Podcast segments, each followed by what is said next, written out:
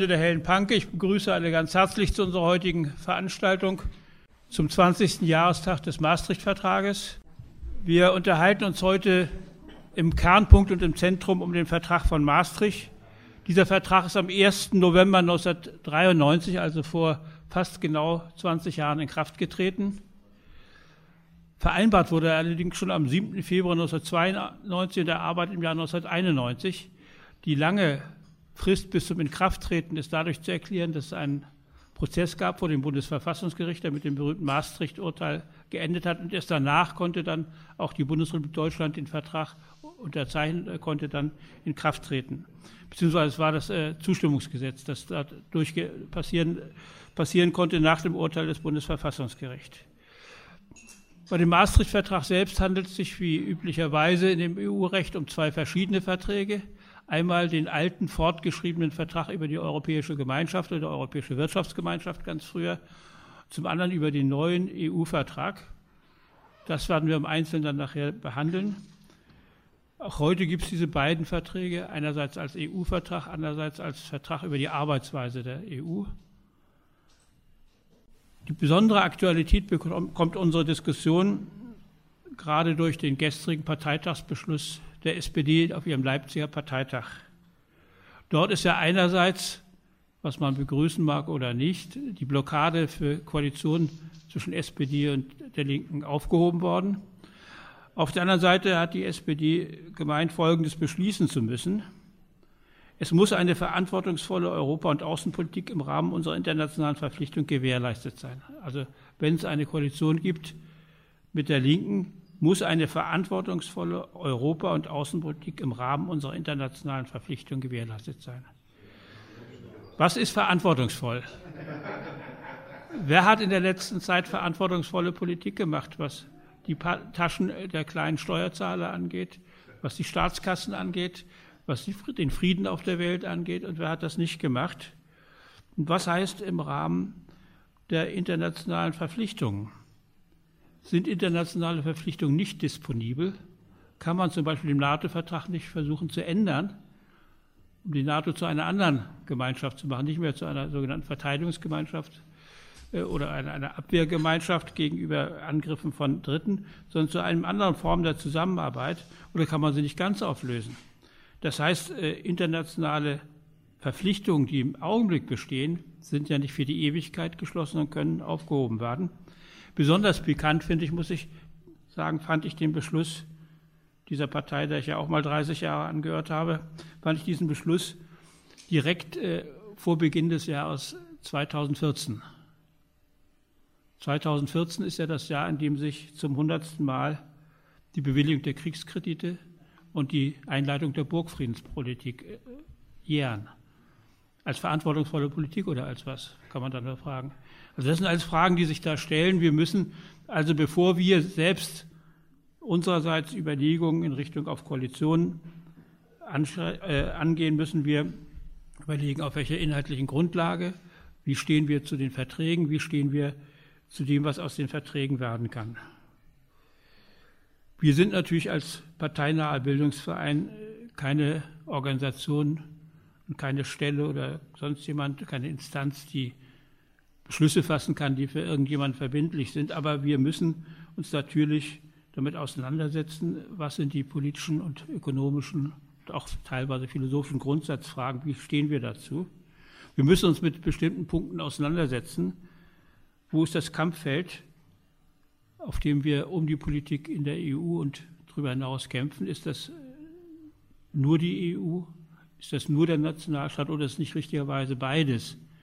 Und wenn es beides ist, muss man natürlich bestimmen, in welchem Verhältnis die beiden Ebenen des politischen Kampfes zueinander stehen. Wir müssen auch uns auseinandersetzen mit einer aus meiner Sicht und vielleicht aus unserer aller Sicht falschen Abkanzelung von nationalstaatlicher Politik.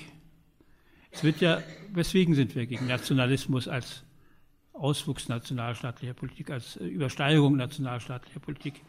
Ich meine, wir sind vor allen Dingen deswegen dagegen, weil durch die Beschwörung eines großen Ganzen abgelenkt wird von den gesellschaftlichen Auseinandersetzungen, zwischen den gesellschaftlichen Spaltungen oder man kann auch sagen der Klassenfrage. Das ist also der Punkt, dass hier durch Beschwörung eines großen Ganzen abgelenkt wird von den Niederungen der Klassenauseinandersetzung. Und wenn ich nun sehe, wie über Europa geredet wird, dann frage ich mich, gibt es nicht auch sowas wie einen Euronationalismus, einen Europanationalismus, einen EU-Nationalismus?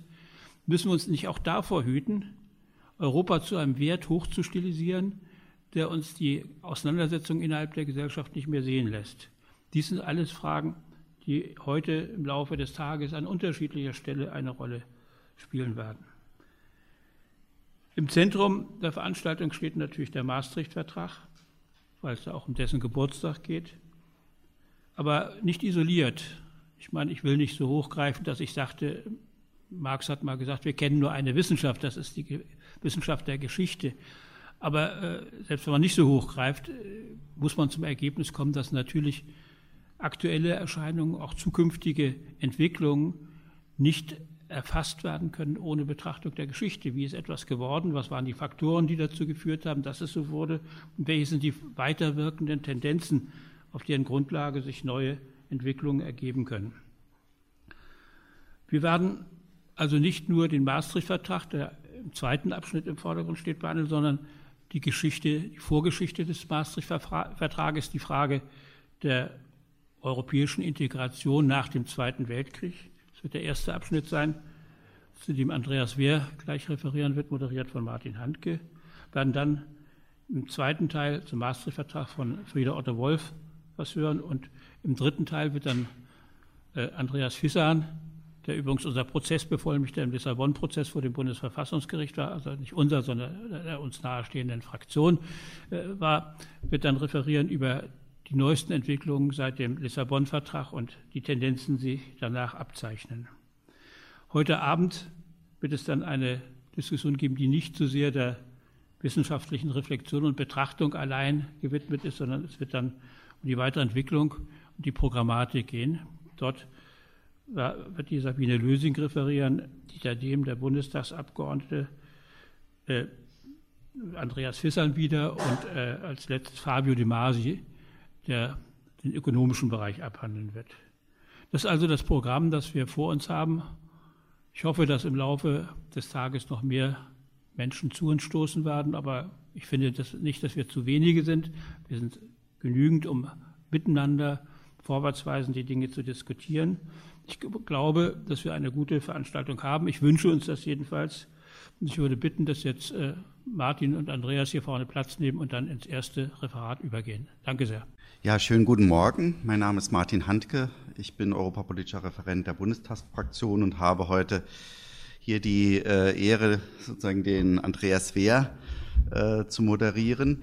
Ähm, vielleicht mal vorab gleich die Buchempfehlung. Normalerweise macht man das ja hinterher. Also ich habe es in den letzten Tagen wirklich mit großem Genuss gelesen. Das äh, neueste Buch von Andreas Wehr, Der europäische Traum, eben gerade zu den von Kurt Neumann erwähnten, auch euronationalistischen Strömungen, die eben äh, in einem Europa äh, soziale Gegensätze, Klassengegensätze äh, verschwinden lassen und das äh, in Anführungszeichen eben über alles andere setzen. Also wirklich, wie gesagt, ein sehr gutes Buch von Andreas Wehr, das jüngste neben anderen äh, zur Krise in Griechenland äh, und dem, was er gerade vor sich hat, hier dem äh, Grundlagenwerk bei Papirossa auch erschienen, die Europäische Union. Vielleicht eine zweite Vorbemerkung noch, ähm, was mir gestern nochmal aufgefallen ist, gerade weil wir jetzt auch über die Geschichte der Europäischen Union einiges hören werden. Äh, ich weiß nicht, wer es von äh, Ihnen gesehen hat, im Tagesspiegel veröffentlicht eine neueste Umfrage, sozusagen, wie stehen eigentlich die Menschen äh, zur äh, Frage Europäische Union und äh, mehr Kompetenzen äh, an die Europäische Union, weil das ja sehr stark auch diskutiert wird als eine der Krisenlösungen, eben ein Transfer von mehr Kompetenzen an die Europäische Union, egal wie sie aussieht. Und das für mich eigentlich Überraschende, das sei hier vorausgeschickt, aber nicht desto, nicht desto trotz äh, signifikante ist, dass es eigentlich einen grundlegenden äh, Einstellungswechsel gegeben hat gegenüber der Kompetenzübertragung von äh, also nationalstaatlichen Kompetenzen an die Europäische Union. Mittlerweile ist es so, dass in Frankreich und Deutschland, so war die Umfrage, eben eine äh, deutliche Mehrheit eben äh, möchte, dass äh, Kompetenzen rückübertragen werden von der Europäischen Union an, auf die nationalstaatliche Ebene. dass es lediglich eine ja, äh, sozusagen zwar größere, aber eine Minderheit ist von 25 Prozent, die sich den umgekehrten Weg wünscht und dass insgesamt eben äh, die Kritik auch äh, sozusagen sehr stark zugenommen hat, gerade in dem Bereich der Beschäftigten. Also da gibt es sogar in Frankreich und Deutschland eben eine deutliche Mehrheit der Menschen, die sagen, so kann es nicht weitergehen. Sozusagen die Europäische Union sozusagen muss Kompetenzen an die Nationalstaaten zurückgeben. Äh, auch noch vielleicht interessant und erwähnenswert vor dem Hintergrund, gleichzeitig steigt die Zahl derjenigen, und das hat ja viel jetzt mit unserem Thema auch zu tun, die sagen, äh, wir brauchen eigentlich eine stärkere deutsch-französische Zusammenarbeit, äh, wir brauchen hier praktisch eine viel stärkere, sozusagen, ähm, viel stärkere Zusammenarbeit der beiden Nachbarländer. Und die Europäische Union wird eben zum Teil mitverantwortlich gemacht, dass sich auch das deutsch-französische Verhältnis äh, im Rahmen eben sehr stark verschlechtert hat in jüngster Zeit. So viel vielleicht äh, sozusagen als kleinen Ausblick, äh, sozusagen was die Gegenwart angeht, in ihrer Bedeutung für die Vergangenheit. Und jetzt bin ich sehr gespannt, äh, was Andreas Wehr uns äh, hier vortragen wird zur Geschichte eben äh, oder Frühgeschichte auch der Europäischen Union. Vielleicht noch eine Bemerkung. Andreas Wehr ist Mitarbeiter der äh, GUE-NGL-Fraktion, der konföderalen Fraktion im europäischen, der Linken im Europäischen Parlament äh, und äh, dort im, ähm, im Moment arbeitet für den Ausschuss für Rechnungswesen, wenn Haushalts ich das Haushalts Haushaltskontrolle, Entschuldigung, Haushaltskontrolle, äh, sozusagen früher äh, eben im äh, Wirtschafts- und Währungsausschuss, jetzt im äh, Ausschuss für Haushaltskontrolle. Andreas, du hast das Wort. Ja, schönen Dank, auch ganz großen Dank für die Einladung. Ich bin ja selbst Mitglied äh, hier in der Hellen Panke, kann aber kein aktives Mitglied sein, weil ich eben in Straßburg, in Brüssel arbeite, wie es eben Martin schon sagte. Aber ich bin gerne hier und äh, meistens komme ich aber eben nur, wenn ich zum Referieren eingeladen werde, weil ich einfach keine Zeit habe. Aber ich würde viel öfter hier sein, äh, wenn es die Zeit zuließe. Ich sehe immer diese interessanten Veranstaltungen, zu denen ich leider äh, einen zu weiten Anreiseweg habe, also um dann hier dabei zu sein. Ja, ähm, ich will etwas sagen oder darf etwas sagen zu der äh, Idee oder beziehungsweise zu der Geschichte der Europäischen Union äh, vor ihrer Gründung, also wie sie entstanden ist, also wie man sie herleiten kann. Darauf beziehe ich, da, ich beziehe mich dabei nicht auf das letzte Buch, was Martin jetzt äh, dargestellt hat, sondern auf das vorletzte Buch. Das ist das hier, also die europäische Integration, liegen auch noch einige hinten aus. Das ist ein kleiner Band, der im Papyrossa Verlag erschienen ist in der Reihe Basiswissen, die da eine sehr sinnvolle äh, Reihe aufgelegt haben, um eben ja, äh, komplizierte Dinge auf möglichst kurzem Raum äh, darzustellen. Also die Aufgabe war, dass die Europäische Union auf 120, 125 Seiten darzustellen. Das war also das eigentlich Schwierige. Das also in zwei Buchdeckel zu pressen also, und das äh, mit 128 Seiten auskommen zu lassen. Da muss man sich natürlich auf vieles beschränken. Man muss genau wissen, das entsteht dann erst im, beim Schreiben selbst, also auf was man sich konzentriert, also welche roten Fäden man tatsächlich sieht, die man dann auch darstellt. Ja, und so ist es auch in diesem Kapitel gegangen, äh, auf das ich hier Bezug nehme, nämlich die Anfänge der europäischen Integration nach dem Zweiten Weltkrieg. Ähm, gestattet mir aber zunächst, dass ich äh, das Thema ein bisschen ausweite, weil ich denke, wenn man einfach äh, mit 45, 46, 47 anfangen würde, würde manches wegfallen, was aber wichtig ist. Äh, wenn man tatsächlich die europäische Integration, wie wir sie heute kennen, verstehen will. Ich muss also ein bisschen zurückgehen, äh, teilweise weit zurück, äh, bis ins Ende des 19. Jahrhunderts. Und hier ist mir wichtig, dass man, dass natürlich über Europa wurde in, auf dem Kontinent immer diskutiert. Es gab die romantische äh, Europabewegung, Schlegel, Novalis und so weiter. Darauf will ich nicht eingehen. Das äh, geht noch weiter zurück. Natürlich gab es Konzeptionen auch der, des feudalen Europas, äh, Heilige Reich, Deutsche Nation und so weiter. Also das sind nur Dinge, die ich wirklich nicht erwähnen will. Aber was wichtig ist für uns, weil das hat mit der Gegenwart etwas zu tun oder viel zu tun, äh, das ist der Übergang vom freiheitlich-liberalen Kapitalismus zum Imperialismus Ende des 19. Jahrhunderts, Anfang des 20. Jahrhunderts. Weil das ist eine, ein Einschnitt, der uns äh, interessieren muss, weil wir leben immer noch in dieser Zeit. Ähm, das ist ja nicht so, dass äh, wir sagen können, also wir ähm, ja, entwickeln einen demokratischen Kapitalismus oder sozialen Kapitalismus oder was auch immer, sondern wir müssen uns klar machen, dass äh, wir in dieser Epoche leben und dass das natürlich auch Rückwirkungen hat für die Integration dieser kapitalistisch-imperialistischen Länder, weil das, darum geht es ja. Man kann ja nicht über die Europäische Union reden, ohne die ökonomische Basis äh, zu reden und zu sprechen und sie vorher darzustellen.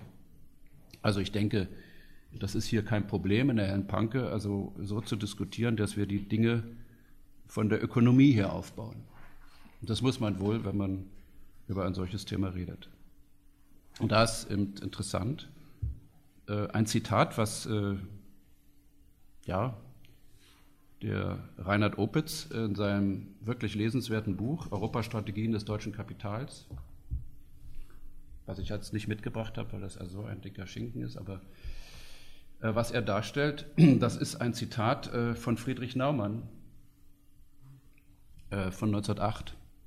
Friedrich Naumann, ja heute noch Namensgeber der Stiftung der, Stiftung der FDP, also natürlich ein Liberaler, mhm. aber ein Nationalliberaler.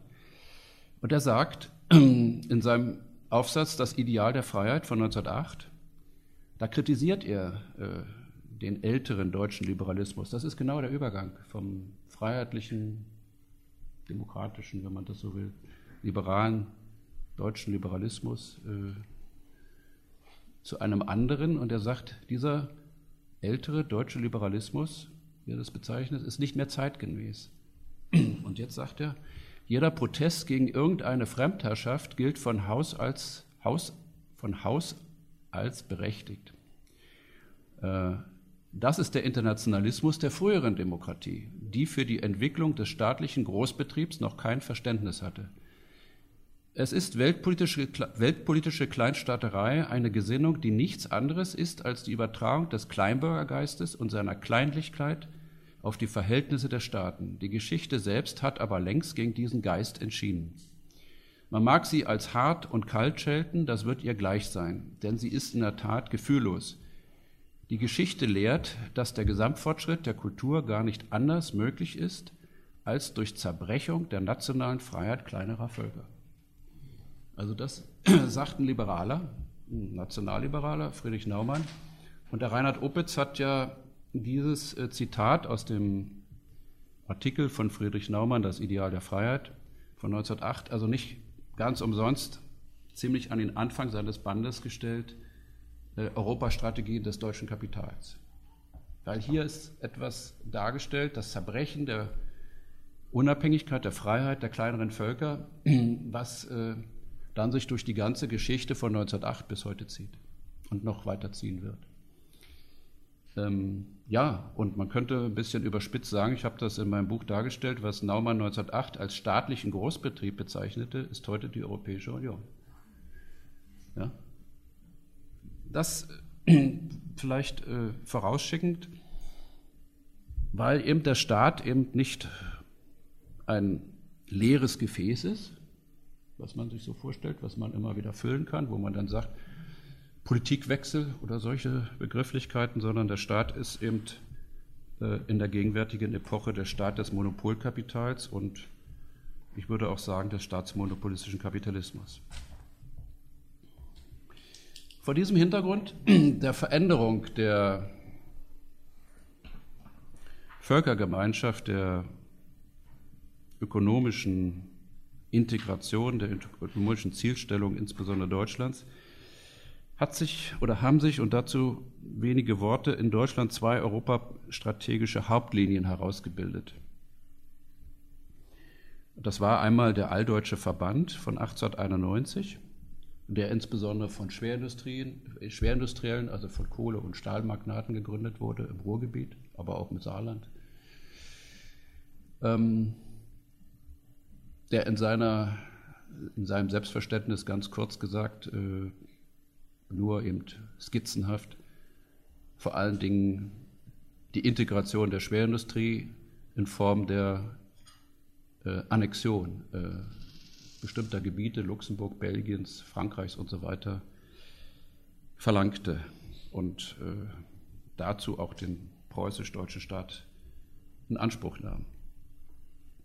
Der zweite Ansatz ist der Mitteleuropäische Wirtschaftsverein von 1904, äh, wo sich verschiedene Kapitalfraktionen zusammentun, die sozusagen die neueren äh, Industrien äh, darstellen. Das ist insbesondere die chemische Industrie, die Elektroindustrie und eben geführt vom Bankenkapital.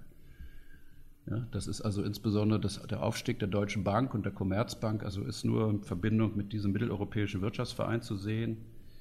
Und Mitteleuropa, das klingt eigentlich nach Integration Schweiz, Luxemburg und so weiter, war vor allen Dingen ein Osteuropa, ein südosteuropäisches Konzept. Ich will das eben nur erwähnen, also weil das wichtig ist, dass man das weiß.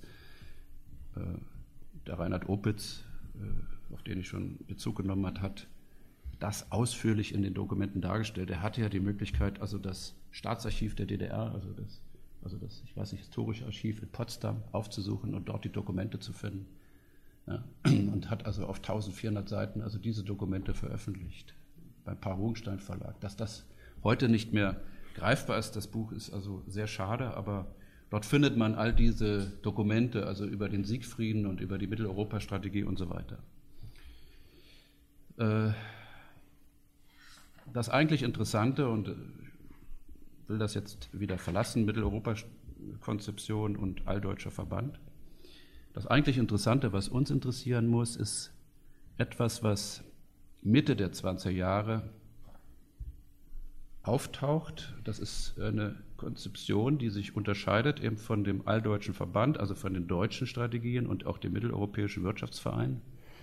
Übrigens, beide haben es geschafft, also das nur noch dazu, äh, die Weltkriegsstrategien des Ersten und Zweiten Weltkriegs erheblich zu beeinflussen, beziehungsweise haben sie vorgeschrieben, also diese Strategie des Ersten Weltkriegs, des Siegfriedens, war im Wesentlichen noch die Konzeption des Alldeutschen Verbandes. Im Zweiten Weltkrieg war dann das mitteleuropäische Wirtschaftsvereinskonzept führend. Also wenn man sich anguckt, also der Zug zu den Erdölquellen in Südosteuropa bis hin zum Kaukasus äh, und die Hitlersche Strategie entsprach im Wesentlichen der Konzeption des mitteleuropäischen Wirtschaftsvereins, äh, wie, wie sie immer weiterentwickelt wurde. Das ist ja nicht irgendwie aus der Luft gegriffen worden, war ja nicht ein Gefreiter, der also eine Idee hatte oder sonst was, sondern es war die imperialistische Wirtschaftsordnung, die dahinter stand.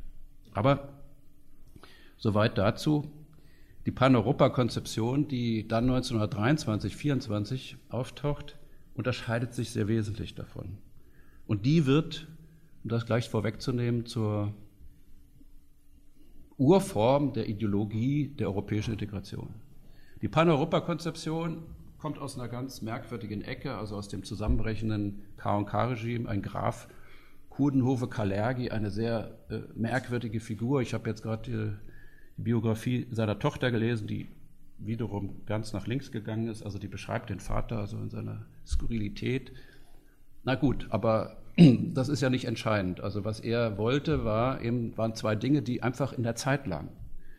23, 24 hat er plötzlich gesagt, also das Entscheidende für Europa ist erstens ein Verzicht auf jegliche Grenzrevision. Auch Integration von Österreich nicht mehr in das Deutsche Reich. Das war beispielsweise ja bis hin zu den Sozialdemokraten äh, noch nicht geklärt. Also was aus Österreich und dem Deutschen Reich, also der Weimarer Republik wird.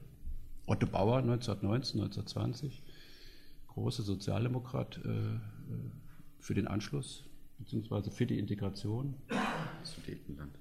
Ja, das Sudetenland, äh, sagt Martin völlig zu Recht. Also das waren alles die offenen Grenzfragen, Rathenau, auch im Osten, ganz klar. Also die Strategie im Osten ist das noch nicht geregelt und so weiter. Er sagt, die Sache muss beendet werden, also Europa darf sich nicht mehr zerfleischen, also diese Grenzkorrekturen, das muss äh, in einem zukünftigen Europa ausgeschlossen sein. Kein Elsass-Lothringen, diese ganze Frage nicht, Siegfrieden sowieso nicht. Also Integration von Liège, von Lüttich nicht, von Metz nicht und äh, von äh, äh, äh Thionville, Ja, also Thionville, ja, ja, also Metz und Thionville, genau, Thionville. Also das soll ausgeschlossen sein. Und das Zweite ist, Europa muss äh, eine klare Konzeption entwickeln als Weltmacht. Nicht? Also das ist ja jetzt auch was, also Habermas, Rifkin, Cohn-Bendit, Beck und andere also wieder ideologisch nach vorne bringen. Die Konzeption war ganz äh, eindeutig. Er sagt, ähm, der Codenuve Kalergi äh, sagt, dass die Expansion sollte so ausgerichtet sein, wird, also propagiert wird ein Europa, das von Petsamo bis Katanga reicht. Ja? Also von Petsamo bis Katanga.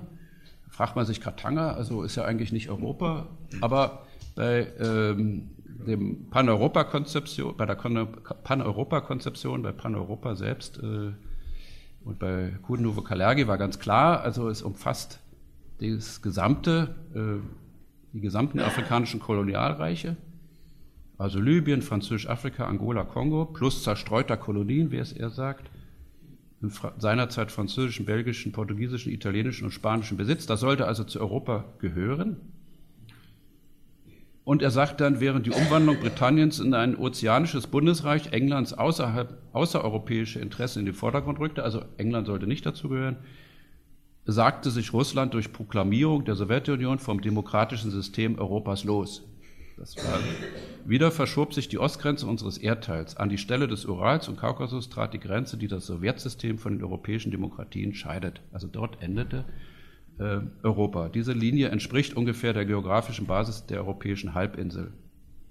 Wieder wird die Ostgrenze Europas durch die Politik bestimmt. Das sechste Europa reicht so weit nach Osten wie das demokratische System. Also Grundsatzerklärung der Pan-Europa-Bewegung.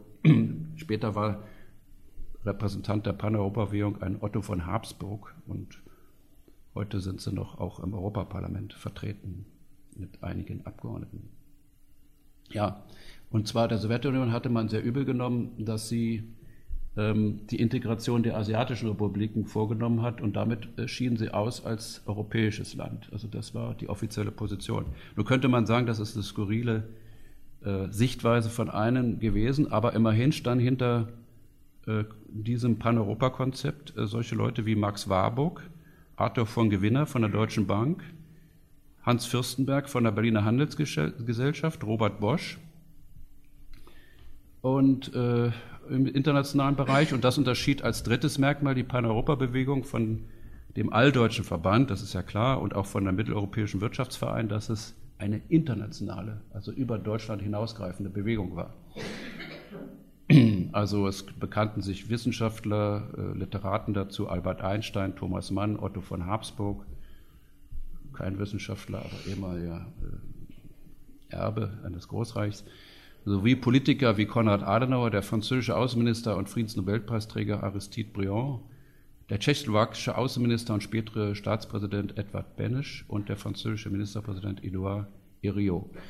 Also das war schon was und der Sitz dieser Pan-Europa-Bewegung war in Zürich und wurde mit reichlich Geld auch ausgestattet von Bosch und anderen. Bosch war übrigens Schatzmeister dieser Bewegung. Das ist sehr interessant. Und ähm, der Opitz, der das also sehr genau äh, beobachtet hat oder nachvollzogen hat, sagte dann über die Pan-Europa-Bewegung, die eben in Konkurrenz stand zu den anderen beiden, auf diesen Gedanken konnten sich im Deutschland der 20er Jahre nur Vertreter von Konzernen einer Größenordnung einlassen, die garantierte, dass ihnen auch in einer freiwirtschaftlichen Gemeinsamkeit eines solchen Großraums automatisch wieder die Führungsrolle werde zufallen müssen. Das ist der entscheidende Unterschied und das war die Elektroindustrie, äh, die Banken, die chemische Industrie, die jetzt teilweise überschwenkte vom Mitteleuropäischen Wirtschaftsverein zu dieser Pan-Europa-Konzeption. Ähm, das ist aus meiner Sicht sehr wichtig, also weil diese ideologischen Linien werden aus dieser Zeit herausgezogen und es ist auch bei anderen, bei dem Brunn, der die europäische Geschichte beschrieben hat, also diese Pan-Europa-Bewegung als die eigentliche Herkunftslinie, also der Europa-Ideologie, der Europa-Vorstellung, also auch dargestellt worden.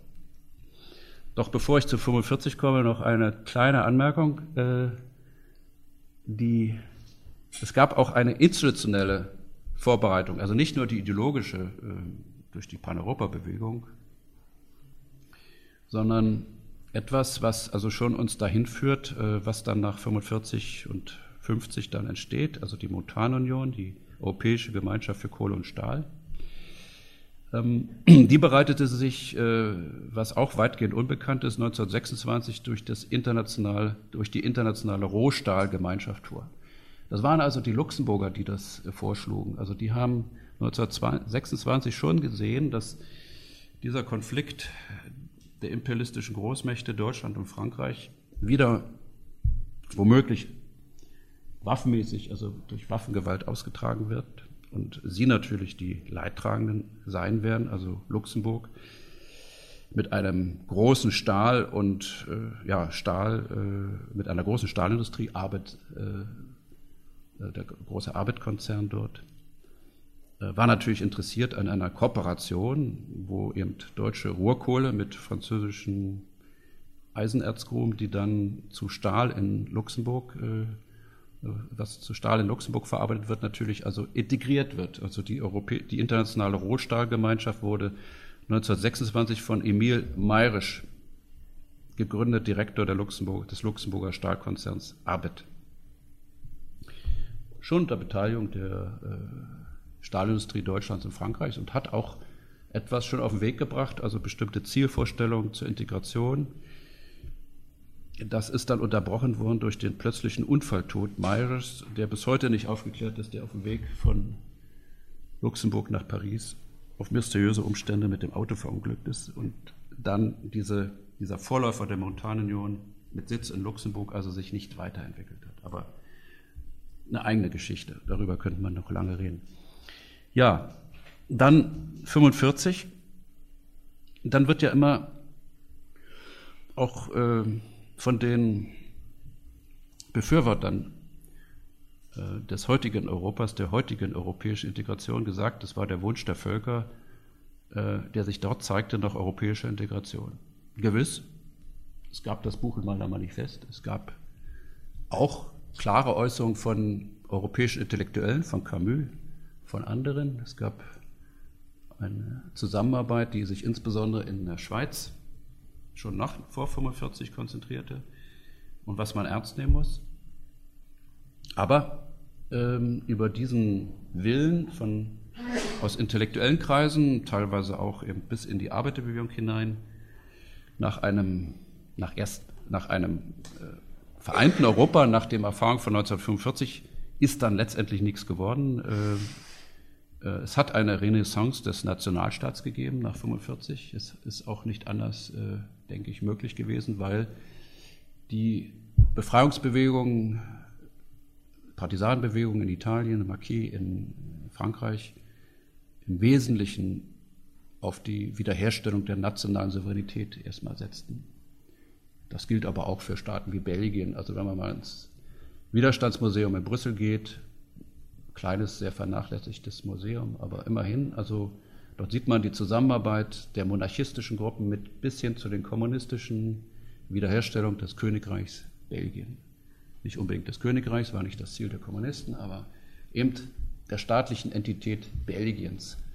Ja, also das, das war aber auch in Luxemburg so, das war in eigentlich allen Staaten so und der Brunnen in seiner Geschichte der europäischen Integration sagt dann auch, es war eben der weit verbreitete Wille aus dem Völkergefängnis Hitlers, eines germanischen Großreiches oder eben der Unterjochung eben herauszukommen mit der Betonung der nationalen Souveränität. Also insofern hatten diese Strömung, die es dort gab, also keine großen, äh, keine großen Wirkungen und sie hatten auch deshalb keine so großen Wirkungen, weil insbesondere die französische Bewegung äh, für ein Europa, für einen Zusammenschluss direkt nach 45, 46 auch die, nationalen, die Nationalstaaten auflösen wollte. Und von daher liefen sie in gewisser Weise ins Leere. Das gilt aber auch eben für äh, solche wie Spinelli, italienischer erst Kommunist, dann später Sozialist, ähm, die eben solche Bewegungen gründeten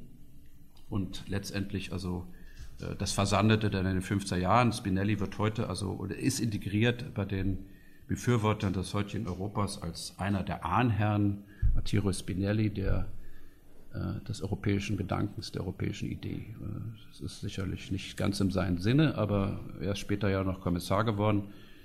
Äh, immerhin das Altiero Spinelli-Gebäude, da sitzen heute die Europaabgeordneten drin. Das ist das ASP bei uns in Europa. Also das ist Martin hat dort auch mal gearbeitet in dem Gebäude. Also man hat das integriert, also mit vielen anderen Namen, Konrad Adenauer, Karaman Lies und so weiter und so weiter, Churchill und Willy Brandt und so ist es. Spinelli ist es ein Repräsentant dieser frühen Bewegung. Was es eigentlich ging, das hat sich dann äh, erst mit der Entwicklung des Marshallplans gezeigt.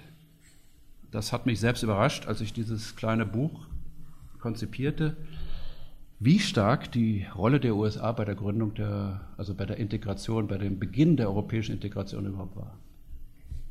Das war mir vorher nicht so klar.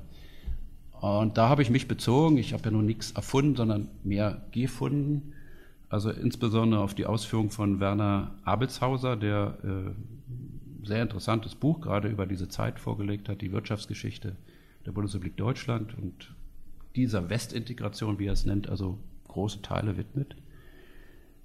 Und er sagt, und ich zitiere ihn, nach 45, 47 in Westdeutschland bestimmten die USA dagegen das Gesetz des Handels, also dagegen, muss ich jetzt davor sagen, die USA hatten ihre Schwierigkeiten mit Großbritannien, dort äh, hatte eine Labour-Regierung 1945 äh, äh, die Mehrheit erreicht, die war nun nicht unbedingt pro-USA pro oder auch nicht pro-europäisch.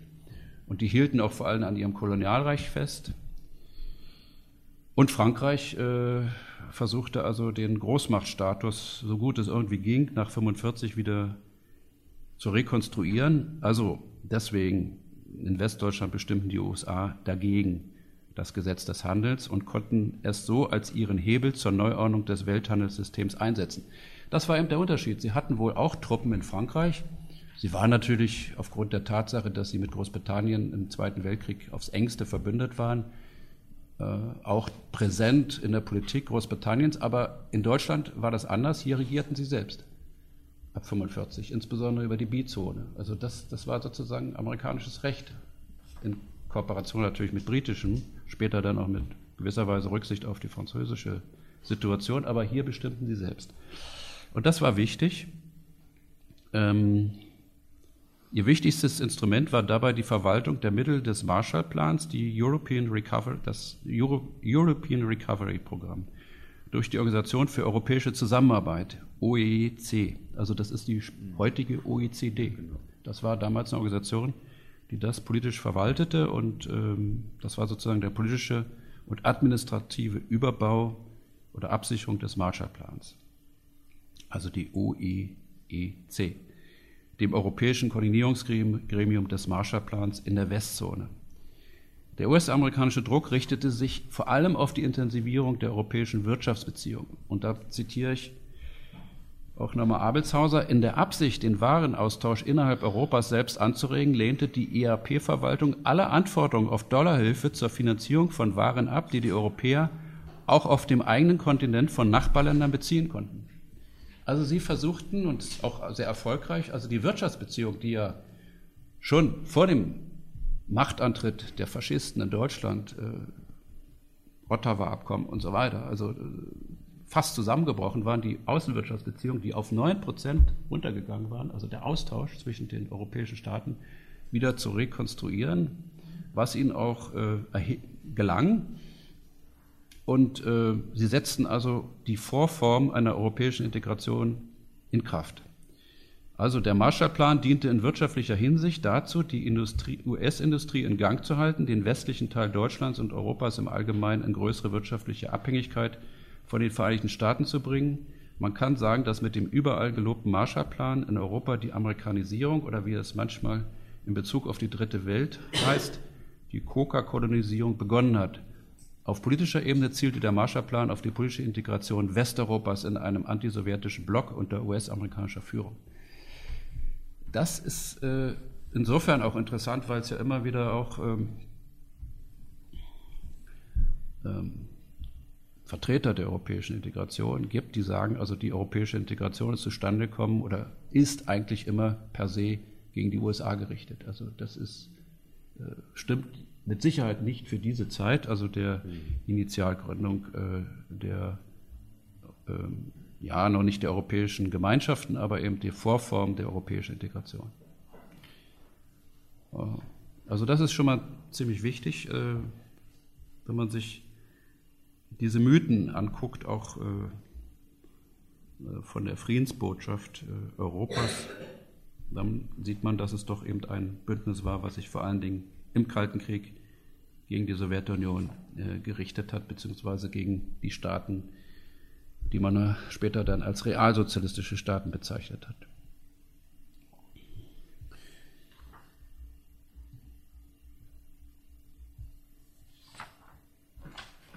So. Man muss neben den Interessen der USA natürlich auch die Interessen Frankreichs bei dieser europäischen Integration und die Interessen der noch jungen Bundesrepublik Deutschland dann auch zur Kenntnis nehmen. Und das waren äh, völlig pragmatische Interessen, also bei der europäischen Integration, die aus dem eigenen nationalen Selbstverständnis entwickelt worden sind. Das ist ja nicht, weil man sagte, also wir wollen jetzt zukünftig zusammenleben, wir wollen zusammenarbeiten oder sonst was, sondern das waren pragmatische Entscheidungen, ähm, die getroffen worden sind, um, wie es heute auch ist, äh, um die eigene Nation selbst in einem europäischen Integrationsprozess möglichst zu stärken und möglichst Europa zu benutzen, das ist ja vor allem die französische Konzeption, aber auch die deutsche Konzeption, um den nationalen Einfluss zu mehren. Da war natürlich das Interesse Frankreichs nach 1918 darauf gerichtet, also diese französische Nation, Grand Nation, wieder zu einem zu einer Weltmacht zurückzuführen nach dieser Demütigung, nach dieser Niederlage. Und hier bestand die Schwierigkeit, dass sie nach 1918 mit dem Zugriff auf das Ruhrgebiet und mit dem Versailler Vertrag etwas in der Hand hatten, was sie nach 1945 nicht mehr in der Hand hatten, weil die Amerikaner da waren und ihnen das untersagten, so in Europa vorzugehen wie nach 1918. Sie hatten also nur noch die Kontrolle des Saarlandes und, äh, aber nicht die Kontrolle des Ruhrgebiets. Das war eine andere Situation und das war nicht also, weil das deutsche Interessen hätten verhindern können, sondern weil die Amerikaner einen anderen Weg auch den Franzosen, überhaupt den europäischen Staaten vorgeschrieben hatten und sagten, also wir kehren nicht zur Situation von 1918, 1919 zurück. Ähm, das war für, eine, für, die, für die Franzosen eine schwierige Situation. Ich will hier jetzt doch ein Zitat, ein längeres Zitat vorstellen aus meinem Buch. Da sind dann auch wieder Zitate von Monet drin und die das ein bisschen beleuchten. Wie die Politik der USA gegenüber dem besiegten Deutschland, so war auch die französische Haltung alles andere als von Altruismus bestimmt. Der Schumann-Plan, also vom 9. Mai 1950, entsprach ganz und gar eigenen Interessen. Das war ja sozusagen die Blaupause für die spätere europäische Integration, aber vor allen Dingen also für die Bildung des Vertrags der Europäischen Gemeinschaft für Kohle und Stahl, der, der Montanunion. Das war der Schumann-Plan. Also der Schumann-Plan entsprach ganz und gar eigenen Interessen, sollte doch mit seiner Hilfe verhindert werden, dass der ehrgeizige Plan der Modernisierung der französischen Industrie scheiterte. Der Aufbau der dafür notwendigen französischen Stahlproduktion war 1949-50 ins Stocken geraten, denn die deutsche Stahlindustrie arbeitete produktiver und damit kostengünstiger und verfügte darüber hinaus über große, nicht ausgelastete Reserven. Das war 1949, 1950. Über die französischen Absichten im April 1950 schrieb der Leiter der Modernisierungskommission der französischen Wirtschaft und Autor des Schumann-Plans, Jean Monnet, in seiner Erinnerung. Also das ist der Jean Monnet, der heute als der Vater der europäischen Integration bezeichnet wird. Der war Leiter der Modernisierungskommission der französischen Wirtschaft und auch eben Autor des Schumann-Plans, also der Blaupause zu der Montanunion. Der Monet sagt in seinen Aufzeichnungen, die später dann veröffentlicht hat, die aus meiner Sicht nicht viel taugen, weil sie einfach von der Sicht auf, also er hat da auch viel so geschrieben, wie er das dann später sehen wollte. Da gibt es aber andere Quellen, die ihn anders beschreiben. Aber gut, er sagt hier, die Fortsetzung des französischen Aufbaus wird unterbrochen, wenn die Frage der deutschen Industrieproduktion und seiner Konkurrenzfähigkeit nicht rasch geregelt wird. Deutschland verlangt bereits eine Erhöhung seiner Produktion von 11 auf 14 Millionen Tonnen. Wir werden uns dagegen sträuben, aber die Amerikaner werden darauf bestehen. Schließlich werden wir unsere Bedenken dagegen anmelden, aber nachgeben. Gleichzeitig wird die französische Produktion auf dem gleichen Stand stehen bleiben oder sogar sinken. Eine Lösung, die der französischen Industrie die gleichen Ausgangsbasis wie der deutschen einräumte, während man diese von den aus der Niederlage entstandenen Diskriminierung befreite, würde die ökonomischen und politischen Bedingungen für eine Entente schaffen, die für Europa unerlässlich war. Darüber hinaus könnte sie sogar das Ferment zu einer europäischen Einheit werden. Ich finde, das ist ein ganz, ganz wesentlicher Gedanke und Idee, dass die Zustimmung der Französischen Republik nach 1945 zu einer, zu einer Wiederherstellung der Wirtschaftskraft Deutschlands, sie konnten es erstens nicht verhindern, weil die Amerikaner das Sagen hatten, aber eben auch aus dem einfachen Grunde oder beziehungsweise verbunden wurde mit der Konzeption der Einbindung in die Europäische Gemeinschaft für Kohle und Stahl, der Montanindustrie. Also das und auch vor allen Dingen aus einem eigenen Interesse heraus entwickelt wurde, weil man eben klar erkannte, die Amerikaner werden für eine Liberalisierung der Märkte sorgen. Und sie haben dafür schon, sie hatten ja schon dazu, dafür gesorgt. Also musste man sich dementsprechend darauf einstellen. Und dies war äh, letztendlich die Idee äh, der Gründung der Gemeinschaft für Kohle und Stahl der Montanunion von 1950. Übrigens, äh, nur am Rande dieser Monet, äh, über den lässt sich eine ganze Menge sagen, will ich jetzt nicht, weil ich gar nicht die Zeit habe, aber wer das mal nachlesen will, der Enzensberger Sanftes Monster Brüssel oder die Entmündigung Europas, ist ein bisschen aus der Sicht eines Wutbürgers geschrieben, würde man heute sagen, vielleicht nicht ganz äh, wissenschaftlich, aber die Stellen, die er zu Monet drin hat, die sind sehr interessant, weil er hat es da mal ein bisschen tiefer gegraben. Das war eigentlich ein Waffenhändler, das mal ganz genau zu sagen. Also jemand, der mit seiner Rüst, mit Rüstungshandel sein Geld gemacht hat äh, im Zweiten Weltkrieg. Wohl auf der richtigen Seite. Er hat also amerikanische Waffen äh, nach England mhm. gebracht und mhm. sein Geld dort gemacht. Aber ich wundere mich immer, wenn ich dann sehe, Jean Monnet Lehrstuhl, also für europäische Integration und äh, Völkerfreundschaft und so weiter. Also wenn man da mal tiefer gräbt, also das wird sehr, sehr interessant. Aber gut, das ist jetzt nur am Rande. Also Jean Monnet, immer, jedenfalls immer, wenn ich den Namen höre, muss ich dann an und das Denken. Gut, das wollte ich jetzt aber nicht ausführen, sondern ähm, diese, dieser Ursprung, der ist, glaube ich, auch sehr wichtig dann für das, was 1957 kommt. Zuvor aber noch einen ganz kurzen Ausflug, was uns hier in der Hellen Panke auch interessieren sollte. Äh, wie stand eigentlich die Arbeiterbewegung äh, zu, diesem, zu dieser Gemeinschaft für Kohle und Stahl, zur Montanunion und dann eben auch zur Vorbereitung der Gründung der europäischen Gemeinschaften die dann 1957 ja mit den römischen Verträgen, äh, in, also mit den römischen Verträgen in die Welt kam. das ist sehr interessant, weil das glaubt man gar nicht, wenn man heute, also gerade gestern, also Kurt, Kurt hat das ja schon zitiert, also die Position einer konstruktiven Europapolitik.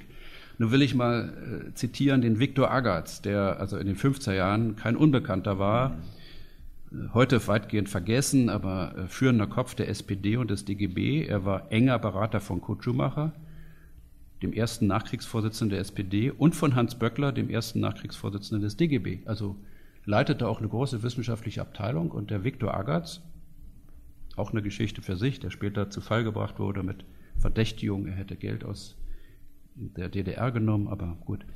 Der sagt dann, der sagt eben, in, als er noch diese ganzen Funktionen hatte, er sagt dann über, die, äh, über diese, über diese Montanunion, gefördert wurde, er sagt das kurz nach der Gründung, die Monopolisierung während des Zweiten Weltkriegs als gewaltige Staatsaufträge in die Wirtschaft flossen.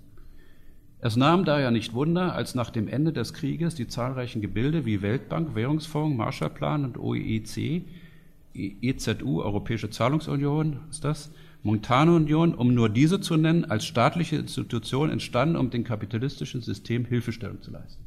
Also hier ist schon mal erstaunlich, also wie man noch Anfang der 50er Jahre eine Verbindung zwischen Staatsintervention im Faschismus herstellte und äh, dann eben auch diesen staatlichen Mechanismen, die mit 44 mit diesen äh, Bretton Woods-Abkommen und später dann in Europa auch unter Führung der Amerikaner in die Welt gesetzt worden sind. Also das ist ja schon mal ein Denken, was heute äh, als anrüchig gelten würde. Ne? Wenn jemand so sagen würde, also es ist ja nicht erstaunlich, dass die also gleich nach, der, nach dem Ende des Krieges wieder solche Institutionen einrichten. Sie haben ja vorher schon auf den Staatskapitalismus gesetzt mit den Rüstungsaufträgen und der Faschismus hat das ja schon so, nicht? das würde man heute sagen, also das ist so, nicht? was würde in unserer Partei, in unserer Delegation so passieren, wenn man das so, so, so darstellen würde. Ja? Aber es gab noch andere Gründe, warum man dagegen war. Man hatte gesagt, der Viktor Agatz hat das gesagt und übrigens die ganze SPD und der DGB sagte, diese westeuropäische Integration in der EGKS, in der Montanunion, verhindert die Wiederherstellung Deutschlands. War ein ganz wesentlicher Gesichtspunkt damals, dass man sagte, man darf nicht zu weit gehen in dieser ganzen Integration, weil letztendlich äh, ist nicht die Integration Europas oder Westeuropas das Ziel. Wir wollen auch nicht also die Frontstellung unbedingt gegen die Sowjetunion und die anderen Staaten. Wir wollen nicht wieder in einen von einem kalten Krieg in einen heißen Krieg. Wir wollen aber vor allen Dingen freie Hand, was die Vereinigung Deutschlands angeht. Das war damals Position der SPD und des DGB.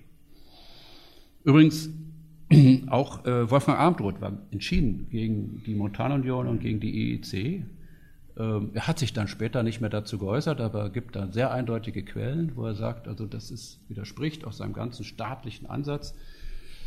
Kurz gesagt, also die Identitätstheorie zwischen äh, Regierten und Regierenden, die ja auch heute noch für uns wichtig ist, die erst die Demokratie herstellt, die er genommen hat von Hans Kelsen, dem großen Staatsrechtler, lässt sich natürlich nicht in einem integrierten Europa herstellen, sondern nur in einem Nationalstaat. Ne? Also wenn man, zur Integration, wenn man zu einer Demokratie kommt, der Identität von Regierten und Regierenden, kann man schlecht also über das Europäische Parlament gehen, wenn man das mal genau nimmt. Das ist schwierig. Und deswegen hat er sich dieser europäischen Integration auch immer äh, verschlossen. Er hat dann später nichts mehr zu gesagt, aber seine Äußerungen sind sehr eindeutig. Das war ein kurzer Ausflug. Das hat sich ja dann alles gegeben, spätestens mit dem Godesberger Programm, aber auch schon vorher. Die Haltung auch des DGB wurde eine andere.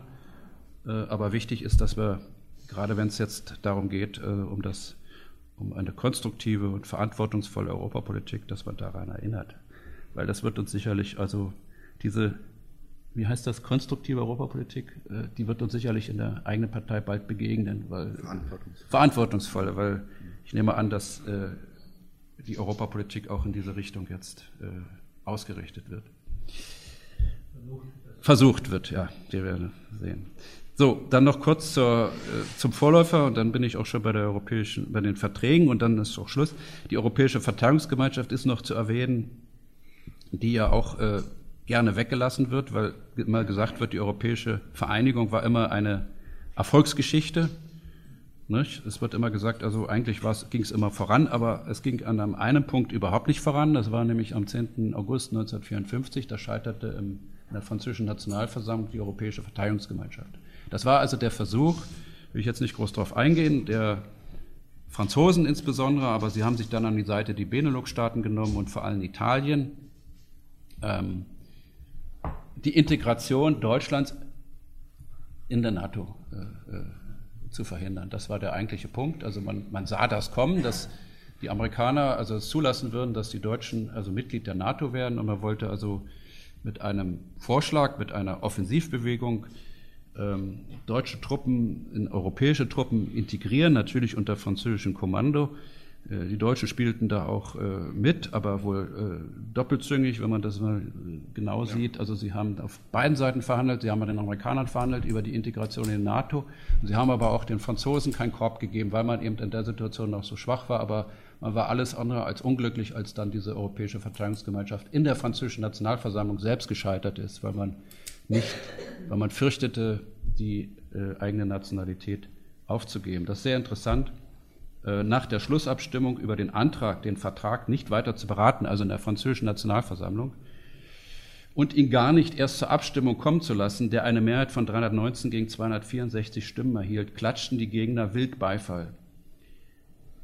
Äh, sie erhoben sich von den Bänken und sangen die Marseillaise oder die Internationale. der einen Seite waren es die Nationalisten, die dagegen waren, also spätere Gaullisten und dann auch die Kommunisten, also sagen die Marseilles und die, oder die Internationale. Ja, und aber was interessant ist, die Europäische Verteidigungsgemeinschaft ähm, darüber hinaus, dass sie eben, dass man Europa eben damals beginnen wollte mit der, mit der militärischen Integration. Äh, es sollte auch eine europäische politische Gemeinschaft gehen, eine EPG, unter deren Dach die Montanunion und die EVG, also die Verteidigungsgemeinschaft, zusammengefasst werden sollte. Also das war schon angedacht. Also dieser Vorläufer der europäischen Verträge von 1957 war diese EPG und die war vor allen Dingen von Italien auch befürwortet. Aber sie kam ihm nicht zustande, wie gesagt, durch diesen, durch diesen Abbruch, diese Gegnerschaft in der französischen Nationalversammlung. Ähm ja, jetzt kurz noch etwas ähm, gucken, wo ich jetzt hier, glaube ich, habe ein Papier drin gelassen. Nee. Ähm, zur eigentlichen Gründung der Europäischen Gemeinschaft 1957. Hier ist sehr wichtig, dass, obwohl es äh, 54 diese Schwierigkeiten gab, also sich nicht weiterentwickeln zu können, ähm, gab es dann doch äh, 55 schon beginnend, äh, dann sich äh, beschleunigend 56 den Ansatz einer europäischen Wirtschafts- und Atomgemeinschaft zu gründen. Und das war jetzt aber nicht, äh, die Initialzündung ging nicht von Frankreich oder von Deutschland aus, sondern erstaunlicherweise von Niederlanden und von Belgien. Paul Henry Spark, belgischer Außenminister, der das also zusammen mit der niederländischen Regierung vorantrieb auch einer, Paul Henry Spark, da in diesem Gebäude arbeite ich, also das ist PHS, also das auch äh, im Europäischen Parlament, also äh, den hat man da, ja, später auch NATO-Generalsekretär, also das war ja damals noch, man tauschte das dann aus. Mhm.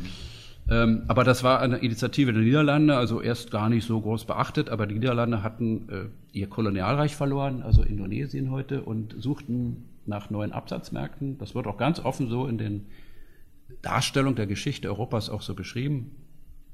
Ähm, und äh, begann mit der Initiative, also mit den Belgiern zusammen und äh, brachten dann auch die Franzosen an den Verhandlungstisch und auch die Italiener und auch die Deutschen. Ja, äh, das hat dann aber sich beschleunigt, also dieser, dieser Versuch sozusagen von der Seite, von den Benelux-Staaten, also das in die Hand zu nehmen und kriegte dann auch Gestalt, also durch die äh, Doppelkrise 1956 von Suez und Budapest. Also die wird, da gibt es einen schönen kleinen Band, auch im Papyrossa Verlag von Luciano Canfora. 1956 heißt das. Also dieses Jahr 56 ist wirklich interessant. Also das ist ein Wendepunkt der gesamten Nachkriegsgeschichte, also der, der westeuropäischen, also der europäischen Geschichte insgesamt. Weil zwei Dinge passieren dort. Äh, 1956, also die Suez-Krise im Sommer, französische und äh, britische Fallschirmjäger landen in Suez, besetzen den Kanal. Der so, sollte, man, Nasser hatte angekündigt, ihn zu verstaatlichen. Israelische Truppen äh, dringen auf den Sinai äh, vor und wollen den Franzosen und den Briten zur Hilfe kommen. Und es gibt hier ein gemeinsames Veto von der Sowjetunion und den USA. Also das, das ist ganz neu. Also plötzlich äh, erwendet sich die weltpolitische Situation und die Franzosen und die Briten sind zurückgeworfen. Sie haben, müssen erkennen in der Situation, dass sie tatsächlich äh, nur noch Weltmächte zweiten Ranges sind. Das ist insbesondere für Kolonialländer wie Großbritannien und Frankreich von großer Bedeutung. Also sie haben nicht mehr an der Seite für solche Abenteuer äh, die USA und die USA gehen eher in Kooperation mit der Sowjetunion in dieser Frage. Eine, eine grundlegend andere Situation, die dann in Frankreich dazu führt, und das ist ja auch, die europäischen Verträge werden ja auch gegründet als Wirtschaftsvertrag und Euratom-Vertrag. Mhm. Weil hier beginnt also die Geschichte auch der französischen Atomindustrie, beziehungsweise der, der Bewaffnung der Force de Frappe. Das heißt, die Franzosen erkennen, dass äh, sie werden keine Weltmacht mehr sein können, auch nicht in Europa, wenn sie nicht eine Atomwaffe sich zulegen, wenn sie sich nicht äh, atomar bewaffnen. Was ja die Briten schon waren, wenigstens unter amerikanischer Kontrolle, aber die Franzosen eben nicht. Und deswegen äh, bekommen sie ein großes Interesse an den, an den europäischen Verträgen und setzen neben der Wirtschaftsgemeinschaft den Euratom-Vertrag dazu, den, den es ja heute noch gibt. Gibt ja auch noch Einrichtungen wie ITER und so weiter, schnelle Brüter in Frankreich, also dies alles aus dieser Geschichte. Übrigens auch in Deutschland, ich zitiere hier aus Abelshauser, äh, äh, in Deutschland gibt es einen Kabinettsbeschluss, interessanterweise, vom 19. Dezember 1956. Beschluss des Bundeskabinetts vom 19. Dezember 1956. Daran heißt es, es müsse also gefordert werden, den Aufbau der Bundeswehr beschleunigt durchzuführen, eine Zusammenfassung Europas voranzutreiben und nukleare Waffen in der, in der Bundesrepublik herzustellen. Beschluss des Bundeskabinetts. Ja. Das ist dann nicht zum Tragen gekommen durch das französische Veto, weil sie an der, soweit wollten sie doch nicht gehen, an, der, an ihrer Seite eine atomar bewaffnete Bundesrepublik zu sehen. Mhm. Das, das war aber eben die Zeit, als es einen Atomminister Strauß gab und dergleichen mehr. Ja, ähm, aber diese, dieser Gesichtspunkt der äh, forcierten Integration in die NATO und äh, ähm, dann eben auch äh, Integration bzw. Überlegung, eine atomare Bewaffnung sich zuzulegen, kam eben aus der Doppelkrise und das war eben die Krise, also dieser Teil der Krise Budapest. Weil hier eben äh, die deutsche Bundesregierung und das deutsche Kapital eben plötzlich erkennen musste, dass offensichtlich von den USA die Sowjetunion als Ordnungsmacht in Osteuropa akzeptiert wird. Das war äh, große Zäsur für die bundesdeutsche Politik, weil hier erkannt wurde, dass man offensichtlich oder befürchtet wurde, dass man über die Köpfe der bundesdeutschen Politik hinweggehen wird, womöglich auch die Anerkennung der, der DDR durch die USA später mal ins Haus steht. Und von daher eine eigene europäische Integration, womöglich eben auch atomar notwendig wird, ja, um sozusagen selbstständig zu agieren. Also hier auch ein Absetzen von dem, was man ähm, direkte oder ausschließlich Fixierung auf, den, auf die USA betrachtete. Ja, äh, zu den Gründungsverträgen nur wenig. Äh, bin ja dann auch am Ende. Ich soll ja auch nur die Vorgeschichte darstellen, wenn ich das richtig verstanden habe. Hm. Es gibt eine ganze Reihe von Unterschieden, die man bei der Gründung der Verträge bei der, beziehungsweise bei der Abfassung der Verträge von Rom anders gemacht hatte als zuvor. Man ist gegenüber dem Integrationsmodell der EGKS, also der Europäischen Gemeinschaft für Kohle und Stahl, der sogenannten Montanunion, ein paar Schritte zurückgegangen. Das ist also interessant. Ähm ja, aus der Sicht der Integrationsbefürworter bedeutet dies ein Rückschritt verfügten doch in der neu geschaffenen EWG die Regierung der Mitgliedsländer über deutlich mehr Einfluss als in der Montanunion. Dazu muss man sagen, dass die Montanunion also eine, eine sehr integrierte und sogar Sozialpolitik umfassende Politik betreiben konnte und weitgehend unabhängig auch agieren konnte von den nationalen Regierungen. Die haben beispielsweise auch äh, Wohnungsbau betrieben, sie haben ein Sozialprogramm, sie haben Arbeitsmedizin unterstützt, Sozialprogramm aufgelegt, Verbesserung der Sicherheit am Arbeitsplatz und so weiter. All das hat man dann nicht mehr gemacht. Ähm, hier ist man also auf einen schwächeren Charakter der Integration gegangen. Äh, das hängt auch damit zusammen, dass das ganze Projekt 56, 57 lange hin und her diskutiert wurde, auch in, der, äh, in Frankreich. Man wollte eben nicht also die nationalen Kompetenzen aus der Hand geben, aber auch in Deutschland nicht unbedingt. Und hier will ich nur noch eins zitieren. In der Bundesrepublik Deutschland war das alles andere als unumstritten. Also heute wird immer gesagt, also ja, es war so der, ja, man wird, man redet darüber nicht viel. Also es ist der Wille, also der, des Deutschen Bundestags gewesen, natürlich der deutschen Bundesregierung, also die, diese Verträge zu unterzeichnen. Ähm, Aber äh, es hat also beispielsweise also von Ludwig Erhard also äh, einen Protest gegeben. Der hat das also dann auch zu Protokoll gegeben. Er hat auch im Bundestag noch geredet ähm, gegen diesen Vertrag und dann zum Schluss gesagt, er beugt sich der Kabinettsdisziplin. Ähm, was interessant ist, er hat also dann deutlich gemacht, dass äh, aus seiner Sicht eine solche Politik äh, in die Irre führt, weil es also, also die Gründung der europäischen äh, Gemeinschaften, weil es letztendlich wieder die Wiederauflage einer Großraumpolitik sei, so wie er es bezeichnet hat. Und ähm, hat dann auch gesagt, also unsere, unsere Interessen liegen in der Welt und nicht unbedingt in einem beschränkten Europa. Ähm, ich kann das hier mal zitieren. Er sagte dann am 21. März 1957 vor dem Deutschen Bundestag zur Ratifizierung der römischen Verträge,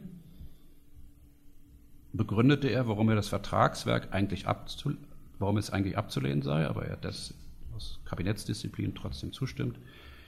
Er sagte, aus der Wirtschaftsgemeinschaft kann die Gefahr erwachsen, dass sich zwischen den sechs Ländern ein besonderes, ein bedenklicher Geist entwickelt, der zwar nach innen Freiheit setzt und setzen muss, der aber bemüht ist, sich nach außen abzuschirmen.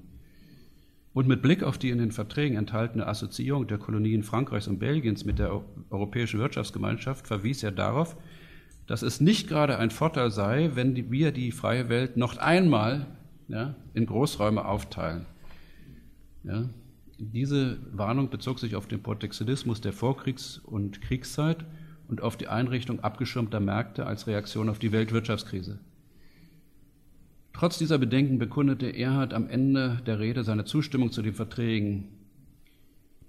Die Kabinettsdisziplin ließ dies geboten erscheinen. Denn das Auswärtige Amt und mit ihm der Bundeskanzler teilten diesen wirtschaftlichen Welteroberungsplan des Bundeswirtschaftsministers so Abelshauser nicht. Also er hatte dann auch gesagt, also äh, wie gesagt, also unser Interesse ist die Welt und nicht unbedingt ein beschränktes Europa. Nun, diese Verträge sind äh, in Kraft gesetzt worden. Und so viel, was die, äh, zur Vorgeschichte, zwei, drei Sätze noch zu den Verträgen selbst.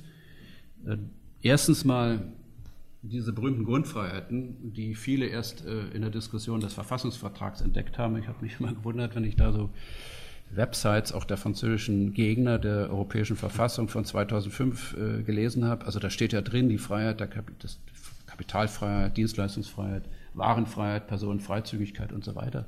Ja, das steht schon seit 1957 drin.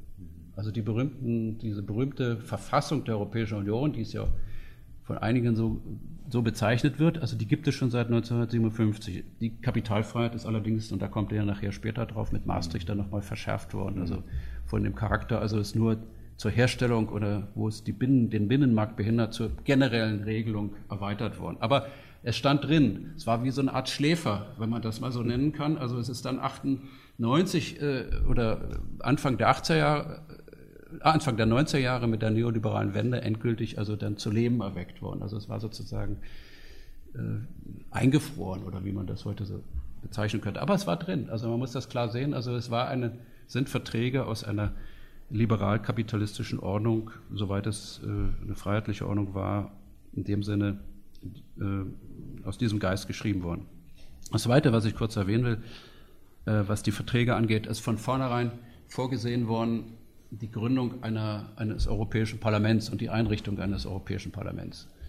Äh, das ist aber erst mit der Direktwahl 1979 äh, äh, entstanden und etwas, was damals auch in den römischen Verträgen schon drin stand, ist bis heute nicht realisiert und was uns jetzt wieder beschäftigen wird in den nächsten halben Jahr.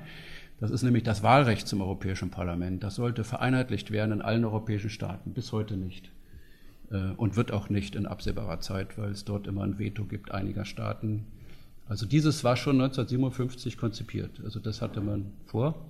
Ein gemeinsames und einheitliches Wahlrecht in allen Staaten der europäischen Gemeinschaften, heute der Europäischen Union, und das ist bis heute nicht erreicht worden. Und auch, muss man dazu sagen, dazu könnte man natürlich viel sagen, will ich jetzt nicht, weil ich auch in diesem Mitarbeiter oder Zuarbeiter für dieses Parlament auch arbeite, es ist natürlich kein echtes Parlament geworden. Das ist es nicht. Das heißt also, dieses, diese Vorstellung, damals ein echtes Parlament zu gründen, äh, das ist nicht entstanden. Aber was damals noch möglich war, man hat äh, bei den Europaabgeordneten, also es hieß nicht Europaparlament, es hieß Versammlung, aber man hat sich dann gleich selbst Europaparlament genannt, äh, war es so, dass man am Anfang eine Parität hatte bei den Abgeordneten. Ja. Das ist also auch der große Unterschied äh, zu heute, wo das eben äh, demografisch äh, also wo sich die Abgeordneten demografisch verteilen, im Wesentlichen, nicht ganz, das wird ja immer vom Bundesverfassungsgericht auch kritisiert, dass das nicht der Fall ist. Aber es war damals so, dass die großen Staaten Italien, Frankreich und Deutschland also die gleiche Zahl an Europaabgeordneten hatten. Heute ist das sehr unterschiedlich und das ist natürlich auch, führt natürlich auch zu einem Bedeutungswandel des Europäischen Parlaments, wenn einer mit 99 und zukünftig mit 96 Abgeordneten dort auftritt wie Deutschland gegenüber, ich glaube, der nächste Staat ist 78 oder 79, dann ist das schon ein Unterschied.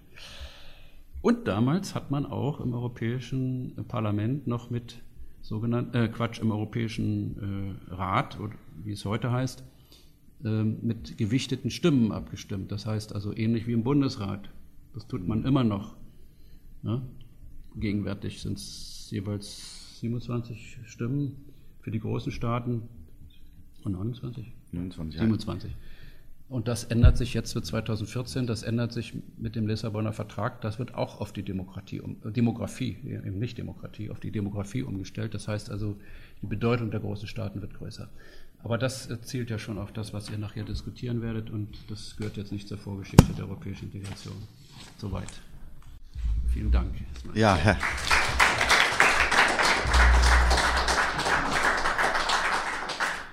Ja, herzlichen Dank, äh, Andreas, für diese Tour de Force, nenne ich das jetzt mal, durch die äh, Früh- und Urgeschichte der europäischen Integration. Ich denke, dass sich da wirklich ähm, sehr viele interessante Fragen anschließen.